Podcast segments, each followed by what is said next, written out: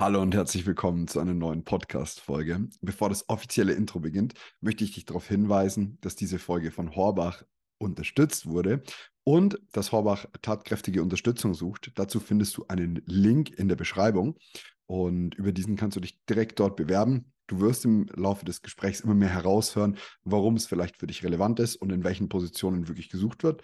Äh, sollte es dich jetzt schon interessieren, kannst du gerne jetzt schon mal draufklicken und es dir ansehen. In diesem Sinne wünsche ich dir ganz viel Spaß mit der Folge. Liberté, Egalité, BGB. Der Podcast für Jurastudenten und Rechtsreferendare, welcher einen Einblick in die Praxis schafft und dir hilft, über den Tellerrand hinauszusehen. Und hier ist dein Host, Moritz Mümmler. Hallo und herzlich willkommen zu einer neuen Folge von Liberté, Egalité, BGB. Mein Name ist immer noch Moritz Mümmler und ich habe heute eine Premiere hier. Wir haben einen Gast, der war lange Rechtsanwalt. Er ist jetzt aber ähm, als Volljurist in der Finanzplanungsberatung. Sein Name ist äh, Philipp Delamotte und er ist äh, für Horbach tätig. Ähm, Horbach war so nett und hat diese Folge unterstützt. Und wir möchten euch heute mal so ein bisschen die alternativen Arbeitskonzepte für Juristen näher bringen, die außerhalb des klassischen Rechtsanwaltsspektrums und vielleicht auch außerhalb des klassischen Unternehmensanwalts sind. Und da freue ich mich sehr. Lieber Philipp, herzlich willkommen im Podcast. Hallo Moritz, freut mich hier sein zu können. So, jetzt hast du angefangen mit deinem Jurastudium. Wir wissen mittlerweile, du hast dann den Weg als Rechtsanwalt gemacht, aber lass uns mal vorne anfangen. Wie kam es dazu, dass du Jura studiert hast? Ja, also wie bei, glaube ich, vielen Kollegen, Kolleginnen, äh, weil ich ein furchtbarer Rechthaber war. Nein, ich habe äh, tatsächlich äh, äh, aus einer Mischung aus Ratlosigkeit und Orientierungslosigkeit äh, mit der leicht hybriden Vorstellung, mal natürlich Bundesverfassungsgerichtspräsident oder Matlock in schwarzer Robe zu werden, damit mal angefangen in Passau. Das war damals auch eine ganz interessante Konstellation, weil Bahib wurde damals vom Spiegel, glaube ich, gehypt und meine Oma hat mir damals diesen Spiegelartikel zugesendet und gesagt, ja, das musst du unbedingt machen, vor allem dann mit Chinesisch als fachspezifische Fremdsprachenkombination. Im Jurastudium. Ja, genau. Das war so. Dann fühlte ich mich schon am Ende der Karriere leider angekommen in der Vorstellung, das alles erfolgreich durchlaufen zu haben, dann als Sino-Jurist äh, da ganz toll zu sein. Das war so der naive, wie so oft naive Ansatz am Start. Wenn ich da jetzt, wenn ich das jetzt so höre, dann äh, kommt für mich eher so dieser schlechte Witz des Fachchinesisch mit rein, weil die Juristen ja. werden ja immer missverstanden. Jetzt äh, sagst du, du hast den in Passau studiert. Du hast es dann auch alles soweit beendet. Ähm, wo hast du, wo hast du dein Referendariat zugebracht? Originellerweise auch in Passau. Äh, also meine Freundin, damalige Freundin, jetzige Frau, hat Südostasienkunde studiert. Das ging damals, ich weiß nicht, wie es heute ist, ging damals nur in Passau oder Berlin. Jetzt wäre für manche Zuhörer vielleicht Berlin die nähere oder klarere Wahl gewesen. Für uns war es Passau. Und da sie etwas später angefangen hat als ich, bin ich dann auch einfach da geblieben, auch während des Referendariats. Mhm. Ähm, jetzt haben wir zwar schon zu dem ganzen asiatischen Bezug viel gehört mit der Fremdsprache Chinesisch und äh, das von deiner Frau. Mich würde aber interessieren, warum du dann äh, tatsächlich in Bayern geblieben bist. Also wie, wie hat sich dann so dein weiterer Arbeitsverlauf entwickelt? Bist du, bist du als Rechtsanwalt klassisch in der Kanzlei eingestiegen oder ähm, äh, war es dann der bayerische Staat oder wie darf ich mir das vorstellen? Also ich bin ja 2005 fertig geworden und damals war, wer sich daran erinnern kann, beziehungsweise das sich noch ungefähr vorstellen kann, der Juristenmarkt, gelinde gesagt, etwas angespannt. Äh, das heißt, äh, es wurden überhaupt keine Richter oder Staatsanwälte mehr übernommen. Äh, man konnte, und das war für mich nur eine sehr kurze Überlegung, in meinem Fall tatsächlich mit Aussicht auf Erfolg eine eine ähm, Amtsleiterstelle beim Finanzamt in Erwägung ziehen. Äh, das habe ich ganz kurz getan. Ich hatte mein Pflichtwahlpraktikum beim Finanzamt in Bad Griesbach äh, absolviert. Nichts gegen dieses Finanzamt, das lief alles ganz schön. Aber bei der kurzen selbstreferenziellen Frage, äh, will ich das die nächsten 40 Jahre machen, war die Antwort Nein sehr schnell gefunden. Und äh, deswegen habe ich dann gesagt, der Staat wird es nicht. Drum war auch letztlich die Ortsbindung an sich aufgehoben. Das heißt, ich hätte auch überall und habe das auch getan, in der Bundesrepublik mich bewerben können. ähm, und habe dann äh, zunächst in München, dann in Stuttgart und dann in Frankfurt sehr kurze Intermezzi im Bereich Steuerstrafrecht bei Großkanzleien gehabt. Hm, darf man, sage ich immer so als Standardspruch, jetzt auch in meinen Beratungen heute auch keine mehr erzählen. Ähm, und ich setze es auch noch sehr selten bis gar nicht mehr ein. Wobei das, äh, das, Thema Steuern natürlich nach wie vor eine interessante Grundlage gebildet hat. Und, äh, aber ich denke, ich trete da niemandem zu nahe. Auch unser tolles bayerisches Staatsexamen hatte mir natürlich wenig bis gar keine Vorbereitung zu diesem Thema verabreicht. Trotz der Steuerrechtsklausur, die ich damals mit dem Sparkassenkommentar vorbereitet hatte, ist mir heute auch fast wieder peinlich ist zuzugeben. Hat geklappt, hat auch gereicht, ähm, war aber nicht wirklich eine gute Grundlage. Und äh, das, was dann an steuerrechtlicher Substanz kam, war bei Doing und dem Job und über zumindest den Theorieteil der Fachanwaltsausbildung, die damals bei mir gelaufen ist. Mhm. Das ist ja schon mal grundsätzlich ein sehr interessantes Thema, gerade so die Kombination, also was mich zumindest interessiert, so die Kombination aus Strafrecht, Steuerstrafrecht, Steuern generell. Ich habe kürzlich von einem Freund, der hat aber nichts mit Juristerei zu tun, die Aussage gehört, ich bin mir nicht ganz sicher, ob es stimmt, aber er sagt, wir haben in Deutschland mehr Steuergesetze als die, der Rest der Welt zusammen. Ja, ob das genau stimmt, weiß ich gar nicht, aber äh, sagen wir mal so, der Standardspruch, den ich auch verifizieren konnte, zumindest in meinem Arbeitsbereich, dass je höher die Regelungsvielfalt, äh, umso geringer die äh, Regelungsgerechtigkeit ausfällt, dass der aufs Steuerrecht ganz klar anzuwenden ist, äh, den kann, das kann ich bestätigen. Also das ist in Deutschland ein besonderes Problem. Ähm, da sind wir im Bestreben, Gerechtigkeit zu schaffen, doch in eine Regelungsvielfalt gekommen, die die Gerechtigkeit wieder ausschließt, was der gute Herr Kirchhoff ja zu Recht angesprochen hat, aber damit ja, wie wir alle wissen, nicht besonders viel Gehör gefunden hat. Ja, ist wie gesagt ein Thema, was mich auch jedes Jahr wieder interessiert, wenn ich dann meine Steuererklärung machen darf. Ja. ähm, ich finde es recht spannend, dass du von diesem Juris, Judex non calculat hin bis zu äh, Dingen, die durchaus ähm, viel mit Mathe zu tun haben. War das für dich eine besondere Affinität oder würdest du sagen, so viele Zahlen sind es dann doch gar nicht und die Sinuskurve ist auch nicht mehr das, was sie mal war? Das ist eine gute Frage. Ich hoffe, mein äh, Mathelehrer damals hört sich diesen äh, Podcast niemals an oder schaut sich das niemals an, weil ähm, ich hatte ein ganz gutes Abi, aber meine schlechteste Note war Mathe. Ähm, und äh, ich würde auch heute nicht behaupten, dass das mein Neigungsfach ist. Ja, also insofern das Klischee Judex non calculat ist bei mir klischeehaft auch gegeben äh, und erfüllt. Äh, und das beantwortet letztlich auch eine Frage dahingehend, wie viel Arithmetik bei uns noch eine Rolle spielt. Dafür gibt es ja zum Glück Programme. Also ähm, wichtig ist, wie eigentlich immer im Leben oder zumindest in beratenden Berufen und vor allem in der Juristerei, nicht nur, dass man weiß, wo es steht, das ist ja auch so ein Klischeespruch, sondern ein Jurist muss ja nichts wissen, sondern nur, was steht, sondern äh, das systematisch einordnen und als Workaround oder nicht nur Around, sondern einfach als Lösungsansatz nutzen zu können, was man aus einer Bilanz rauslesen kann, was man aber auch und vor allem aus äh, durchaus kreativen rechtlichen Gestaltungsmöglichkeiten ableiten kann.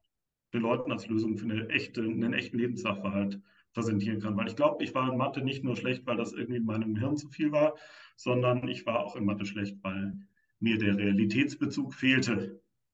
Also ob Achilles schneller ist oder die Schildkröte oder ob der hier jemals einholt, fand ich eher philosophisch interessant und wollte es nie berechnen. Ich habe auch nie den Versuch gemacht, eine Formel daraus zu entwickeln.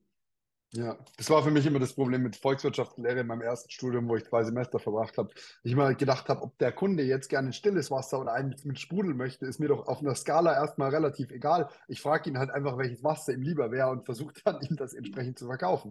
Ähm, also ich verstehe diese, ich verstehe dieses, äh, diese äh, fehlende Praxisbezug ganz gut. Jetzt ähm, klang das aber alles nach einer spannenden Tätigkeit. Warum bist du dann zu deiner jetzigen Arbeitsstelle bei Horbach gegangen? Du bist ja mittlerweile Senior-Partner und es war bestimmt auch ein bisschen Weg dorthin. Äh, was hat dich zu einem Wechsel bewegt? Also der kam ja relativ früh. Also meine Phase in der Anwaltschaft war ja nicht sehr lang. Das waren effektiv zwei Jahre. Ähm, ich habe also sehr früh, ähm, ja, das klingt immer so ein bisschen abgedroschen, aber es ist äh, in meinem Falle doch aufrichtig, äh, wenn ich formuliere, dass die Sinnstiftung mir äh, nicht greifbar wurde. Also es war intellektuell natürlich anspruchsvoll, anspruchsvoll für irgendwelche eher betuchten Menschen Wege zu finden, wie sie steuerliche DBA-Ketten äh, von, von Indonesien über die Caymans mit doppelter Freibetragsnutzung Singapur und, äh, und, äh, und USA äh, ihre Gewinne richtig durchschleusen oder ich sage mal böse ihre Mätressen richtig abfinden können. Ähm, das ist juristisch manchmal anspruchsvoll und spannend gewesen, aber nicht wirklich sinnstiftend, weil natürlich der ethische Gehalt zweifelhaft ist, äh, gleich. Ne? Alle werdenden und seienden Anwälte in, äh, und Anwältinnen im Auditorium werden mir jetzt innerlich oder tatsächlich widersprechen. Äh, ich weiß schon, was in der Theorie die Aufgabe eines Strafverteidigers ist und dass die wichtig ist für den Bestand des Rechtsstaates und dessen Funktionieren. Ähm, aber ich habe auch viele Freunde, die als Strafverteidiger arbeiten und das auch erfolgreich tun. Aber ich habe diese Trennung für mich, ich spreche da überhaupt nicht den Stab drüber, aber ich habe die für mich nicht richtig hinbekommen. Mhm. Also diese, diese ethische Definition, ist das, was ich da tue, konstruktiv oder ist es das aus meiner Sicht nicht? Ähm, die ist mir im Falle des Steuerstrafrechts misslungen. Mhm könntest du ja auch gar nicht äh, authentisch vertreten in dem Moment, wo du es selbst nicht kannst. Also ich habe das öfter, dass ich Themen verstehe und sage, ja, ich verstehe, warum das jemand anders so sieht, aber ich persönlich möchte es für mich nicht übernehmen. Und genauso habe ich Sachen, die kann ich gut für mich übernehmen. Da sagt jemand anders, ja gut, für mich wäre es jetzt persönlich nicht. Ähm, du bist dann äh, aus dieser nicht so sinnhaften Tätigkeit in eine jetzt, deiner Meinung nach, sehr sinnhafte Tätigkeit gerutscht. Was machst du denn, ähm, dass du jetzt den, den Sinn gefunden hast und sagst für dich, äh, das kannst du seit seit, seit vielen Jahren irgendwie gerne und äh, nachhaltig tun? Also zunächst mal hatte ich, äh, wie man das ja meistens hat, wenn man so aus diesem äh, Trampelpfad äh, ausbricht. Ne? Der, ich hatte ja lange Zeit, bis Ende 20, Anfang 30, habe ich eigentlich äh, an mich gestellte Erwartungen, die ich selbst an mich gestellt habe oder die von außen an mich gestellt wurden, einfach erfüllt. Also ich habe funktioniert relativ gut funktioniert und das war auch alles klar. Dafür kriegt man ja auch immer wohlfeile Anerkennung auf jeder Cocktailparty. Sagt jeder, ja, oh, äh, was machen Sie denn so beruflich? Ja, Anwalt für Steuerstrafrecht bei Kanzlei XY. Oh ja, natürlich. Äh, na, dann wird das abgehakt, man hat es geschafft und man ist reputationstechnisch angekommen. Ist ja wie in vielen anderen Berufen, dass man sich dann fragt, warum ist denn das eigentlich so anerkannt? Also per se, ohne hinterfragt zu werden. Ähm, die Frage habe ich mir aber erstmal nicht gestellt. Äh, ich habe dann in meinem Adelsclan so eine kleine Aufgabe oder auch eine sehr große Aufgabe bekommen, nämlich die ähm, Vermögensverwaltung und die äh, Existenzsicherung äh, für eine meiner Tanten, meiner zahlreichen. Ich habe also sechs Tanten, nautische Messgeräte nenne ich es immer. Ähm, davon ist eine äh, geistig behindert zur Welt gekommen und, äh, und konnte also nie für sich selbst sorgen. Mein Großvater hat ein recht äh, umfangreiches Vermögen ihr zugeordnet, äh, damit sie daraus leben kann. Und jetzt hatte er aber das Pech, er selbst war sehr äh, bewandert als Gutsanierer in Ostpreußen noch gewesen ähm, in geschäftlichen Dingen, aber er hat dummerweise bei seinen Kindern diese Begabung nicht auffinden können. Die sind alle äh, Naturwissenschaftler, Professoren, Mediziner und Lehrer geworden. Das heißt, da waren also Menschen mit Finanzinteresse Mangelware. Und dann hieß es, obwohl ich damals im zweiten Semester war, Jura, mm. du bist doch Jurist, äh, du kannst das doch, oder? Ne? Und so wie wir das kennen als Juristen, äh, gebietet der Berufsnarzissmus immer erstmal zur Antwort, natürlich. Ne? Also ein Jurist kann ja alles. Ähm, und dann habe ich leichtsinnigerweise diese Aufgabe übernommen äh, und war dann in der Pflicht, weil da hing dann eine Existenz dran. Ich musste daraus eine Pflege und diverse Versorgungsleistungen erbringen und, und sicherstellen finanziell. Hatte aber gar keine Ahnung, ne? obwohl ich als Jurist äh, mit diesem Vorschussvertrauen ausgestattet wurde. Ich hatte überhaupt keine Ahnung von Kapitalmarkt oder von Geldanlage oder von Steuern. Wie gesagt, Sparkassenkommentar. Ne? Der kam auch erst später. Also das war alles noch sehr, sehr rudimentär. Und ne, man wächst ja an seinen Herausforderungen. Ich habe damals anfangs mit Bauchschmerzen und ohne äh, großen Spaß und auch mit viel Angst äh, das Thema übernommen und dann Glück gehabt. Ich habe das Thema übernommen 2001 oder Ende 2001. Da war an der Börse gerade schon einiges los gewesen, ne? 9-11 und neuer Marktcrash. Und so Mitte 2003 begann das dann ja langsam wieder Fahrt aufzunehmen und sich gut zu entwickeln. Und genau in dieser Crashphase habe ich dieses Vermögen, das schon arg geschrumpft war, übernommen und völlig dilettantisch angefangen, damit äh, den Lebensunterhalt meiner Tante zu sichern. Und die hielten mich alle für einen Zauberer. Äh, ich mich dann selbst äh, irgendwann auch, obwohl das kein großes äh, Geniestück war, weil ich eben das Ganze relativ schnell wieder verdoppelt, verdreifacht, vervielfacht habe. Einfach, weil ich äh, das große Glück hatte, meine ersten Gehversuche in einer recht äh, toleranten, weil es immer aufwärts ging, Börsenphase geleistet zu haben. Naja, und da hat das irgendwann Spaß gemacht.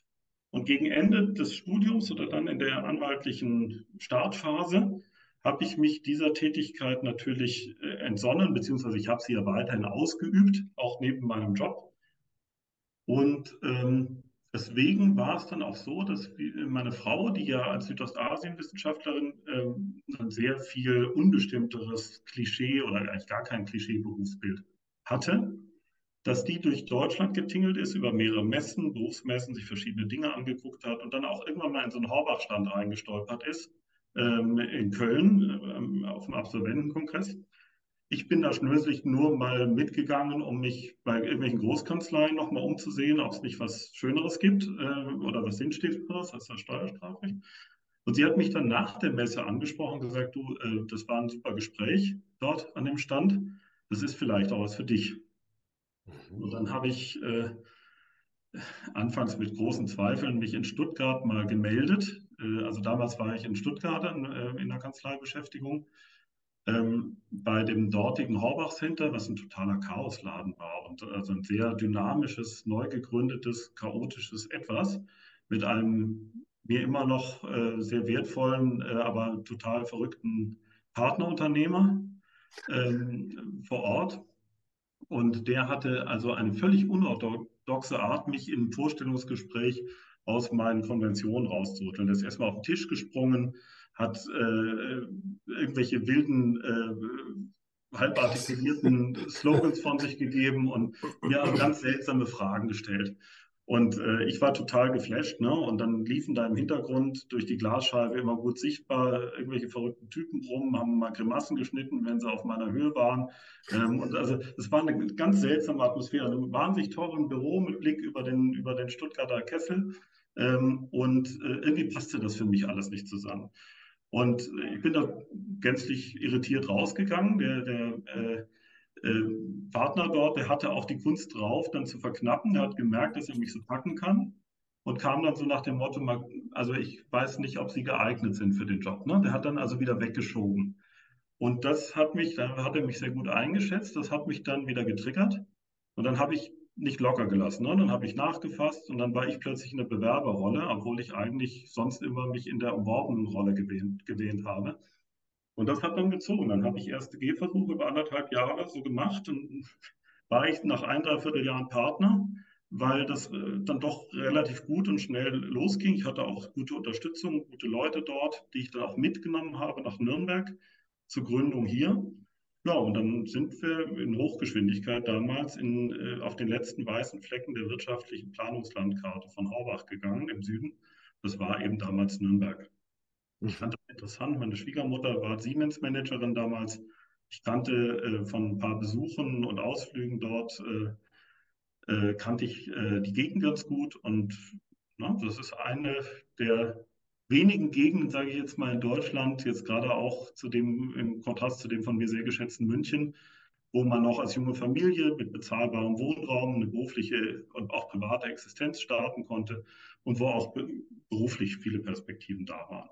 Ja, und dann haben wir da, 2007 war das, mit einer sehr kleinen Mannschaft von vier Leuten äh, das Beratungsunternehmen hier Horbach-Nürnberg gestartet.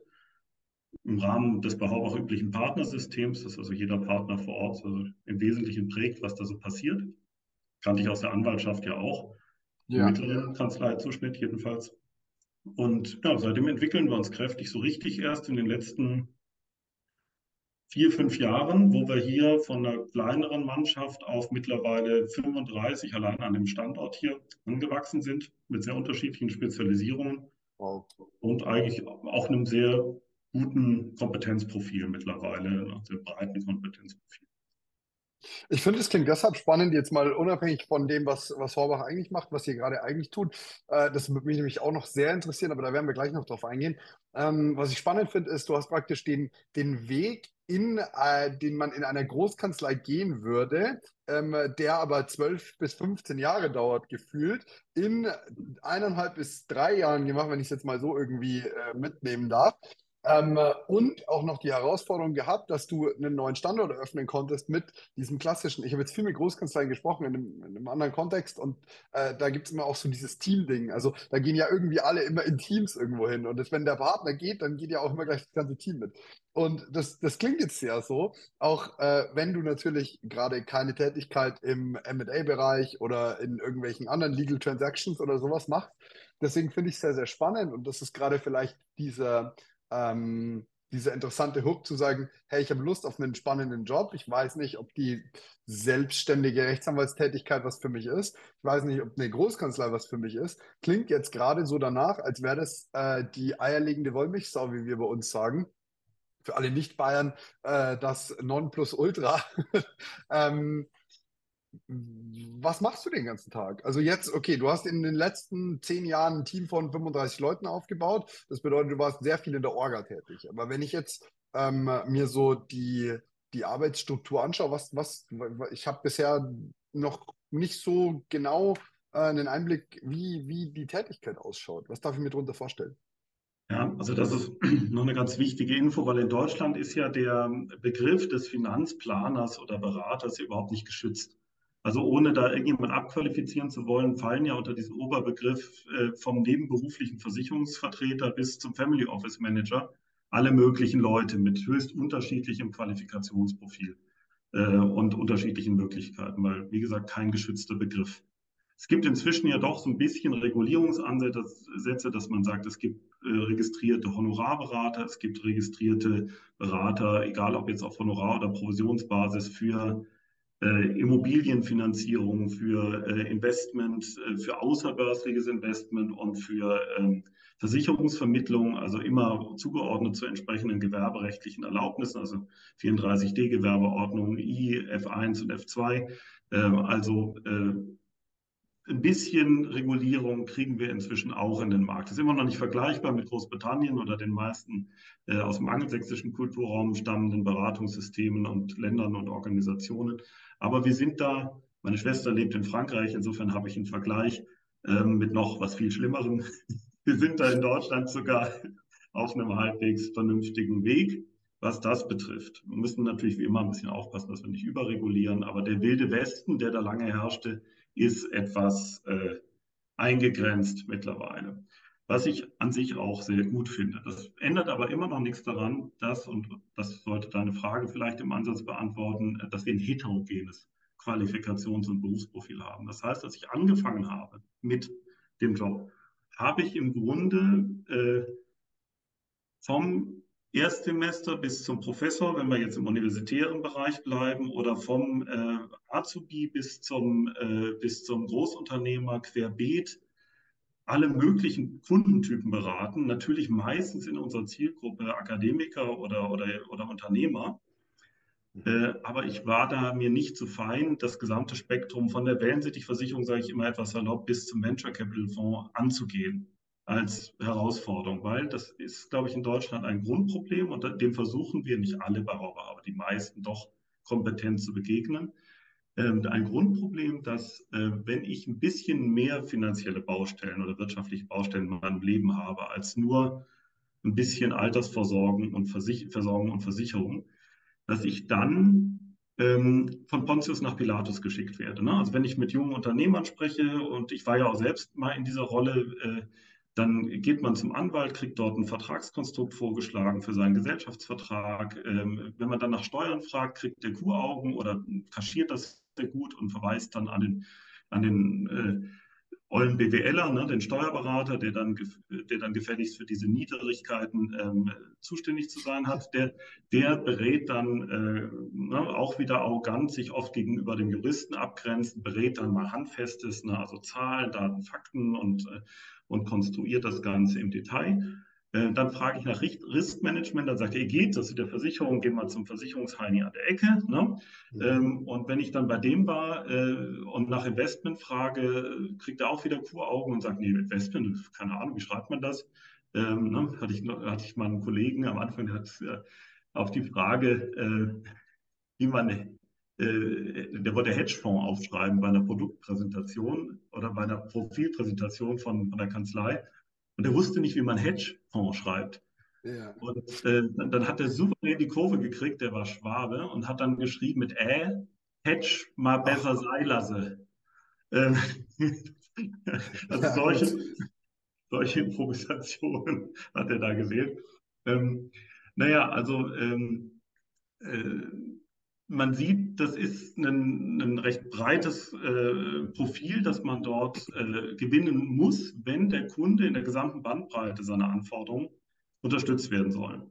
Mhm. Ja, und äh, das fehlt in Deutschland, weil wir diese, ich weiß nicht, ob das immer noch Standesdünkel getrieben ist oder vielleicht auch äh, aus dem Rechtsberatungsgesetz, das inzwischen ja integriert wurde, aber immer noch existiert als ja, ich, ich sag mal böse ursprünglich vielleicht dem Nationalsozialismus zum Ausschluss bestimmter Kammermitglieder dienend, ähm, immer noch in Kraft ist, um die Qualität der Rechtsberatung aufrechtzuerhalten. Das bedingt, dass ein Banker, auch wenn das könnte, verboten bekommt von seiner Bank, über Steuern zu reden mhm. und dass die meisten aus Haftungsgründen auch vermeiden, äh, selbst wenn es accessorische Rechtsberatungen sind, irgendwas sinngemäß Zusammenhängendes ähm, verknüpft zu beraten, also ja. über die verschiedenen Zuständigkeitsbereiche hinaus zu beraten. Und das versuchen wir hier eben anders. Ich habe gesagt, heterogen heißt, dass es auch sehr unterschiedlich ist. Wenn du jetzt bei uns im Center in Nürnberg äh, oder fangen wir vielleicht mal bei so einem Center wie Stuttgart an oder einem anderen sehr jungen Standort mit vielen jungen Mitarbeitern, denkst du, das ist normale, eine normale Finanzdienstleistung. Vielleicht ein bisschen lustiger, vielleicht ein bisschen vielfältiger, vielleicht ein bisschen dynamischer, aber trotzdem eine stinknormale Finanzdienstleistung. Das liegt an dem überwiegenden Kundenprofil. Wenn du bei uns in ein Berliner Center reingehst, dann kann es passieren, dass du dich fühlst wie unter lauter Mit-50ern, die alle auf Honorarbasis Mediziner zu ihren MVZ-Gründungen oder Chefärzte zu ihrer mhm. Vorruhestandsplanung beraten. Also alles auf Honorarbasis versteht sich. Das ist also sehr unterschiedlich. Ne? Wir haben ganz normale ähm, äh, Provisionsberatungsbereiche im Bereich der allgemeinen Finanzdienstleistungen. Also Versicherung, Basic Investments, ETF-Investments, Studienkredite, ähm, generell so eine Makroberatung, wie starte ich anständig in den Job. Äh, und was muss ich vielleicht auch an Spezifika beachten als werdende Juristin, werdender Jurist mit Versorgungswerk, Spezifika. Beamtenrecht etc. Oder aber dann für Fortgeschrittene das, was ich jetzt äh, mache und wo ich mich dann auch immer noch nicht von lösen kann, obwohl ich ja eigentlich äh, Führungskraft bin im Unternehmen, äh, dieses Thema äh, Vererben, Verschenken, Vermögensübertragung über gesellschaftsrechtliche Konstrukte, also über Familien-KG-Gestaltungen, über ähm, äh, spezielle Gestaltungen äh, von warmer Hand, wie das immer so schön heißt, nicht von kalter. Ne? Also, äh, das, was sinnvoll ist für Betriebe, für landwirtschaftliche Betriebe, aber eben auch für Privatpersonen und Unternehmer, ähm, dass man frühzeitig unter Lebenden geeignete Konstrukte findet, Vermögen zu sichern und adäquat zu übertragen. Und damit meine ich jetzt nicht nur die klassische Vererben-Verschenken-Beratung, sondern auch, und jetzt wird es ein bisschen politisch, da will ich mich gar nicht zu weit aus dem Fenster lehnen. Ich weiß ja, wie ich selbst als Student da so drauf war, aber ich habe viele Vorträge auch in den letzten Jahren gehalten zum Thema, ähm, wohin geht die Reise politisch bei uns in diesem Lande, äh, zu Themen wie wie besteuere ich starke Schultern mehr als schwache? Also wie kann ich äh, das Wohlstandsgefälle und die auseinanderklaffenden Vermögen und so weiter, wie kann ich dieses Gerechtigkeitsgefälle ausgleichen? Mhm. Und dabei wird leider aus meiner Sicht höchst inkompetent mit dem Steuerrecht operiert, weil wir uns immer noch politisch einbilden, man könne mit Steuern steuern. Also der deutsche Staat. Ja, ja, ja. ja, also es wird ja auch versucht, über, über Steuern, die erhoben werden, um dann auf einer anderen Stelle zu sanktionieren, äh, beziehungsweise zu subventionieren, nicht sanktionieren, mhm. subventionieren. Ähm, ich habe dazu äh, mal eine schöne Statistik äh, gehört, dass wenn wir eine Flat Tax von 15 Prozent auf Erbschaftssteuer hätten, ohne äh, betriebliche, ohne irgendwelche Ausnahmen, einen Freibetrag von X und dann 15 Prozent Flat, dann hätten wir doppelt so hohe Steuernahmen wie jetzt weil jetzt bietet es viel zu viele Konstrukte, um das Ganze über entsprechende ähm, Vorabmöglichkeiten einfach entsprechend besser zu verteilen. Das gibt, bietet sich aber halt nur entsprechenden Vermögen, die so hoch sind, dass es sich lohnt. Und das ist halt immer so ein bisschen das Thema.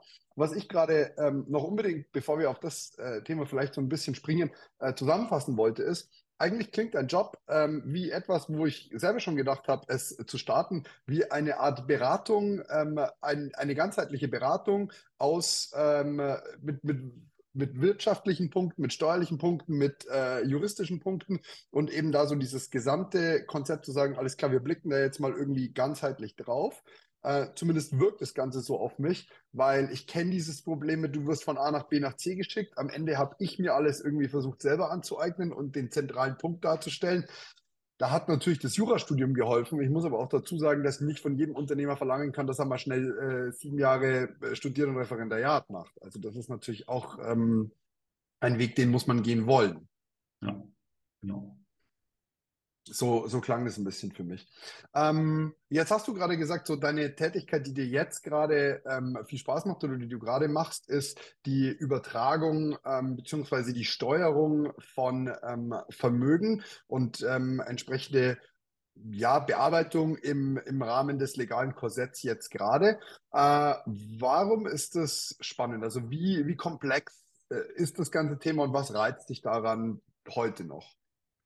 Also ich habe, obwohl ich, äh, ich habe ihn hier auf äh, deiner Podcast-Sammlung ja auch gefunden, äh, sehr gerne und mit Herzblut auch am Lehrstuhl von, von Werner Wolke damals war mhm. ähm, und das Strafrecht damals schon spannend fand, habe ich mich auch sehr für die Vorlesungen von äh, äh, Holger Altmeppen begeistern können, also von, von Professor Altmeppen in, in, in Passau, der jetzt gerade erst äh, emeritiert ist ähm, und der hat das sehr lebhaft und aus meiner Sicht sehr spannend. Er hat sehr polarisiert, aber ich fand ihn toll. Ähm, das Gesellschaftsrecht mir nahegebracht. Und das war so ein großes äh, und ist auch immer noch ein großes Thema, wo ich sage, das hat eine enorme, ein enormes praktisches Nutzanwendungspotenzial. Zum Glück viel mehr als das Strafrecht bei einer äh, komplexen Gestaltungsberatung. Was ist daran so spannend? Naja, dass das Gesellschaftsrecht viel mächtiger ist als äh, das Erbrecht oder alte sagen wir mal, schematische oder systematische Spielregeln. Es ist freier, es ist kreativer. Man kann mit dem Gesellschaftsrecht viel mehr, nicht nur Steuersparmodelle gestalten, sondern auch äh, äh, mündige, selbstgestaltbare Prozesse. Ähm, das heißt, es ist ja möglich, auf der Basis eines, eines gesellschaftsrechtlichen Konstruktes für eine Familie oder eine Unternehmerfamilie die Möglichkeit zu schaffen, am Kaffeetisch äh, über die Verschiebung von Gesellschaftsanteilen, wo auch ein Gesellschafterbeschluss machen kann, bekanntlich. Ne? Also zwischen zwei Stück Kuchen ohne Notar. Ja. Ähm, äh, ein, eine Unternehmensstruktur zu verändern oder auch Erbschafts- schenkungssteuerrechtliche Sachverhalte äh, zu regeln. Ähm, das fand ich schon immer faszinierend. Auch das Gesellschaftsrecht letztlich Erbrecht bricht, ähm, ist ja eine unter Juristen bekannte Tatsache. Und diese Tatsache richtig zu spielen über eine entsprechende Konstruktion habe ich bisher als die kreativste Form von Juristerei kennengelernt, zumindest äh, unter den Tätigkeiten, die ich bisher in dem Bereich wahrnehmen konnte. Also das Gesellschaftsrecht, kurz gesagt, ist ein ganz wichtiges, äh, spannendes Thema und das Steuerrecht ist eigentlich nur ein accessorisches, ähm, dass man da anständig auch aus gesellschaftsrechtlichen Konstruktionen Gewinn entnimmt oder Vorteile gewinnt, auch in der steuerrechtlichen Konsequenz. Das ist dann für den Kunden der greifbare, für den Mandanten der greifbare Vorteil. Es gibt aber auch in Deutschland unglaublich viele alte Zöpfe, die noch nicht abgeschnitten wurden rechtlich. Und es gibt den wunderbaren Grundsatz aus Artikel 20 mit unserem Rudi-Ratlos-Paragraphen 242 BGB verbunden, ähm, den Vertrauensschutz oder Bestandsschutz auch genannt, den man für Dauerschuldverhältnisse genießt. Das ist auch eine Gestaltung, die ich ganz gerne berate und einbaue. Unsere Regierung kennt sich, sage ich jetzt mal böse, überhaupt nicht aus mit den Begrifflichkeiten des Steuerrechts, weil sie einen Unterschied macht zwischen Altersvorsorge mhm. und Vermögensaufbau oder Investment. Investment ist ideologisch häufig nach meiner Erfahrung etwas, was nur reiche Menschen machen aus äh, Sicht der Regierung. Und je intelligenter, sage ich jetzt mal polemisch, das Investment ist, also je erfolgreicher, je ja. aktienorientierter, je äh, volatiler, äh, desto ähm, mehr ist es aus Sicht einiger parteipolitischer Strömungen eine Sache der Reichen und muss stärker besteuert werden, weil die müssen ja als starke Schultern mehr tragen als schwache. Wenn aber ich durch eine rechtliche Konstruktion, mehr ist das nämlich nicht, durch ein Dauerschuldverhältnis, durch ein Framing, das dann versicherungsrechtlich abbildbar ist oder über eine Vermögensverwaltung, ähm, aus diesem Konstrukt eine Altersvorsorge im steuerrechtlichen Sinne mache. Ist das immer noch genau dasselbe Investment?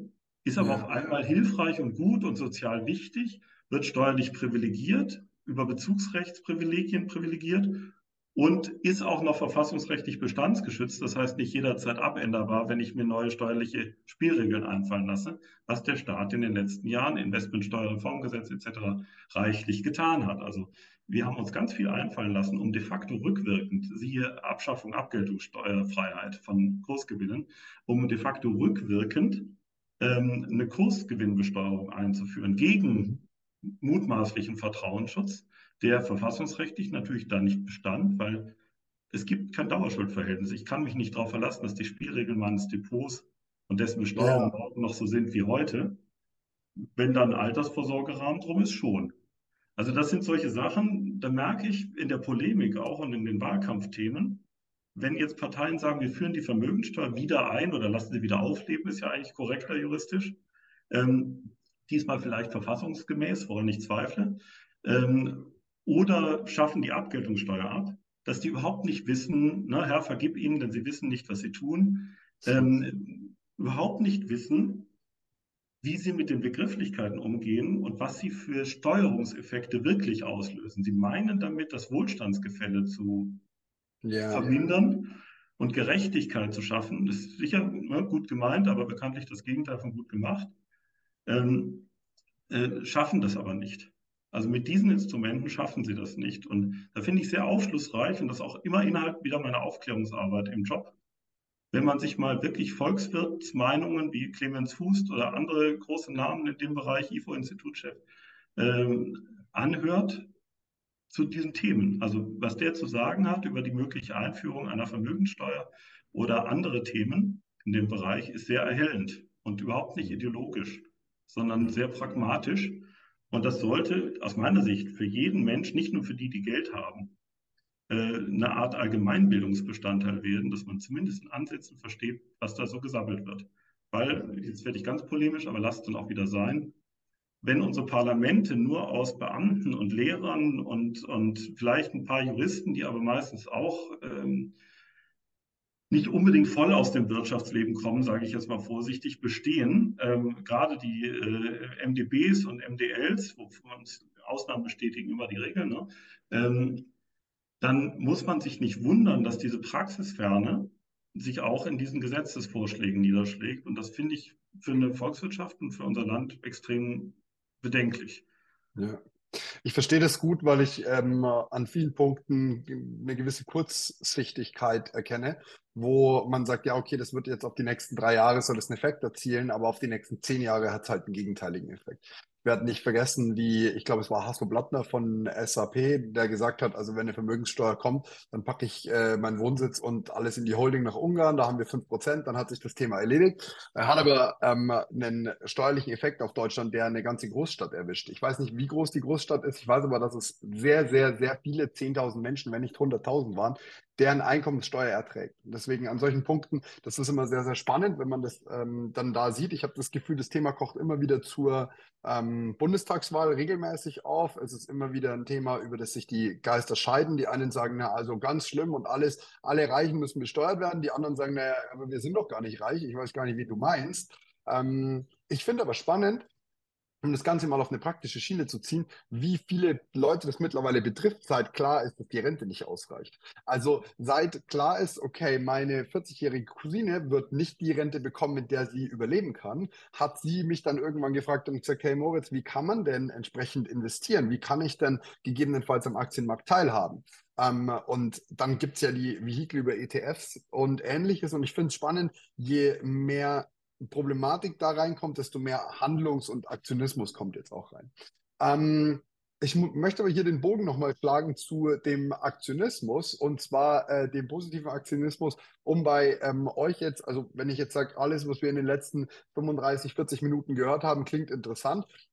Dann würde mich interessieren, ähm, erstens, welche Möglichkeiten gibt es bei euch schon frühzeitig gegebenenfalls, ähm, mich mal um ein Praktikum zu bewerben? Kann ich mir das im Studium anrechnen lassen? Äh, und die Frage spinne ich aber gleich noch weiter. Ähm, wenn du dich nicht mehr dran erinnerst, frag einfach nochmal nach, weil ich sie schon weiter spinne. Ähm, warum braucht es Juristen bei euch? Ja. Äh, gut, jetzt könnte ich die letzte Frage ganz platt beantworten mit gar nicht zwingend. Ja. Okay. Äh, allerdings äh, habe ich sehr gute Erfahrungen mit Juristen gemacht und zwar nicht jetzt äh, als Narzissmusspruch, weil ich selber einer bin, sondern weil ich jetzt gerade in den letzten Jahren äh, einmal meinen Vize hier äh, am Standort äh, als Juristen gewonnen habe über ein Pflichtpraktikum.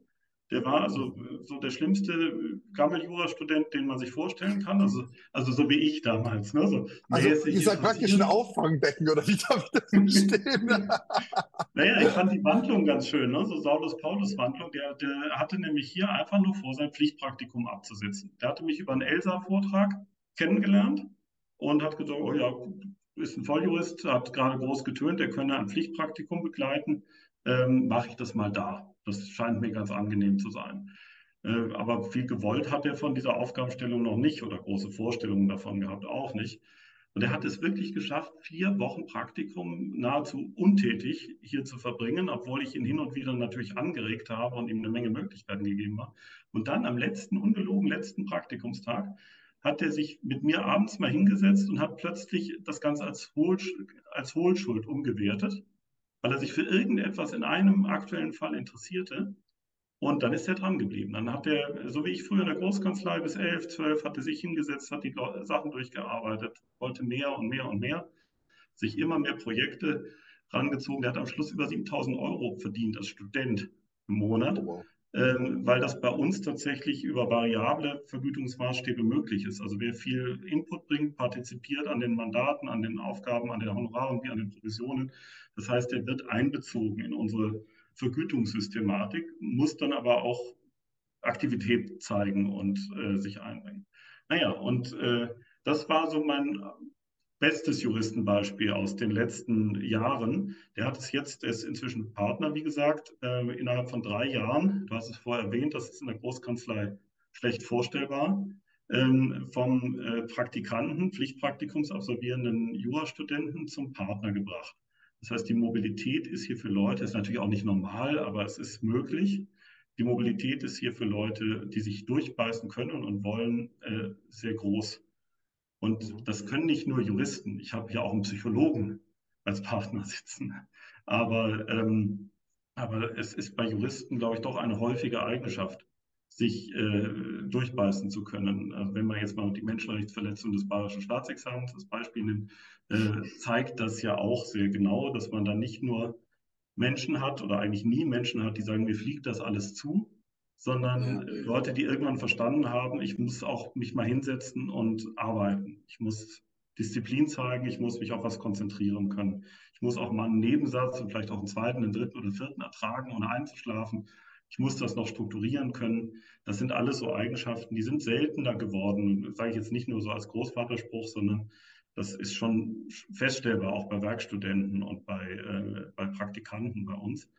Und da bin ich immer sehr erfreut, wenn ich mal jemanden habe, gerade häufig aus dem juristischen Bereich, der über ein Pflichtpraktikum oder eine Werkstudententätigkeit hier reinkommt. Und da bin ich auch dann ab und zu mal wieder ganz froh, dass ich Volljurist bin und diese Sachen auch begleiten, bescheinigen und auch äh, mit Fachinput liefern kann, wie vorher angedeutet, ne? gerade im Bereich Gesellschaftsrecht oder steuerliche Grundlagen.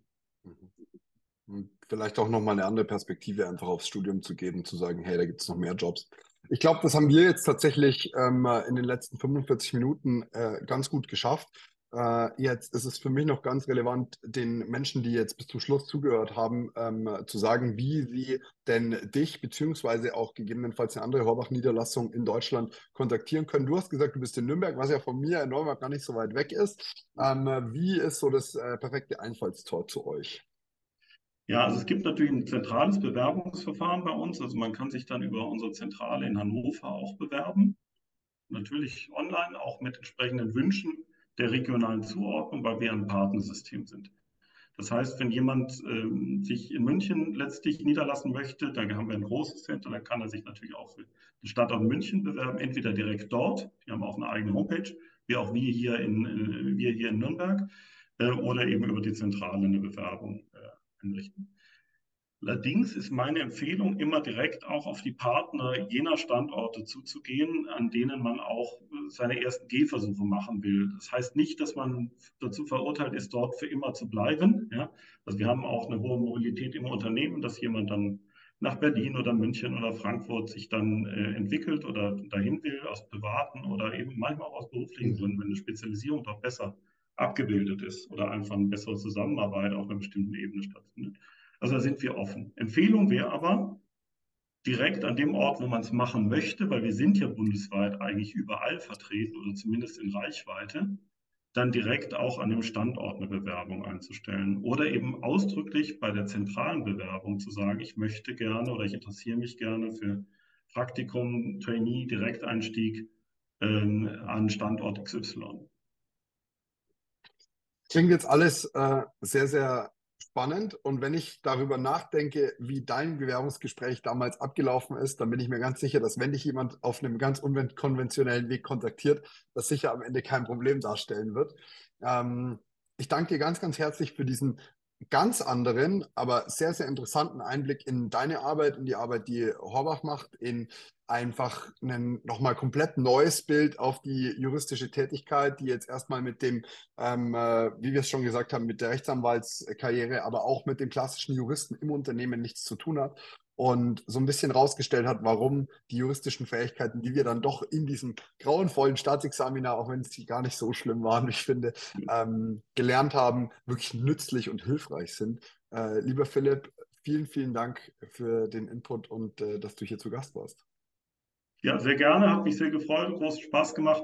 Ich hoffe, ich habe der alten Anwaltskrankheit so viel zu erzählen, nicht allzu sehr gefreut, wahrscheinlich doch. Äh, Nein, überhaupt nicht, das hat wunderbar gepasst. Und äh, ja, Gruß auch an alle raus, ne, die äh, sich noch in dieser, muss ja keine Menschenrechtsverletzung sein, in dieser Orientierungsphase befinden, äh, über beide Staatsexamina oder auch nur eins, sich zu überlegen, was kann ich eigentlich damit machen? Und die Message ist ganz klar aus, von meiner Seite, wie in vielen Generalistenstudiengängen, ihr habt was gewählt, was euch eine ganz tolle Basis für viele Richtungen gibt, mhm. aber auch nur, wenn ihr es zulasst. Und das ist etwas, was ich zu spät, also zu spät ist Quatsch, ich habe es ja noch geschafft, aber was ich sehr spät erst äh, verstanden habe, wenn ihr den Bogen früher hinkriegt, im Studium schon oder im Referendariat mal über den Tellerrand zu gucken, ist das eine viel klarere Entscheidung. Übrigens auch, ich habe ja viele Mandanten auch im juristischen Bereich, wenn es dann doch in die klassischen Wege geht. Also auch die Richter, die ich kenne, die am glücklichsten mit ihrer Berufswahl sind, sind oft solche, die aus der Wirtschaft wieder in den Staatsdienst gegangen sind. Ähm, oder auch umgekehrt, ne? aus dem Staatsdienst dann noch spät, dann dachte er, jetzt mache ich mal bei Rödel oder vielleicht mit einer eigenen Kanzlei ein Konzept. Also das ja. sind oft interessante und motivierte Lebenswege, ähm, wo man voll, ich habe es jetzt auch beim Holger Kniemeyer gesehen, voll dann hinter seinem Job einfach steht, ähm, ja. auch wenn man und gerade weil man ein paar andere Sachen ausprobiert hat vorher. Das ist also etwas, gerade was ich deshalb. immer sehr empfehlen kann. Ja. Das ist ein sehr, sehr schönes Schlusswort. Ich wünsche dir alles, alles Gute und ähm, äh, ja, vielleicht hören wir uns hier nochmal. Ja, sehr gerne. Bis dann. Ciao, mach's gut. Tschüss. Servus. So, jetzt sind wir mit der Folge auch schon am Ende angekommen. Ich habe dir am Anfang bereits gesagt, dass Horbach tatkräftige Unterstützung sucht. Das gilt natürlich weiterhin. In der Beschreibung findest du einen Funnel-Link. Äh, klick auf den, wenn du dich dort bewerben möchtest. Und falls es für dich interessant ist, den Link findest du in der Beschreibung. In diesem Sinne, bis zur nächsten Folge. Mach's gut. Ciao, Servus.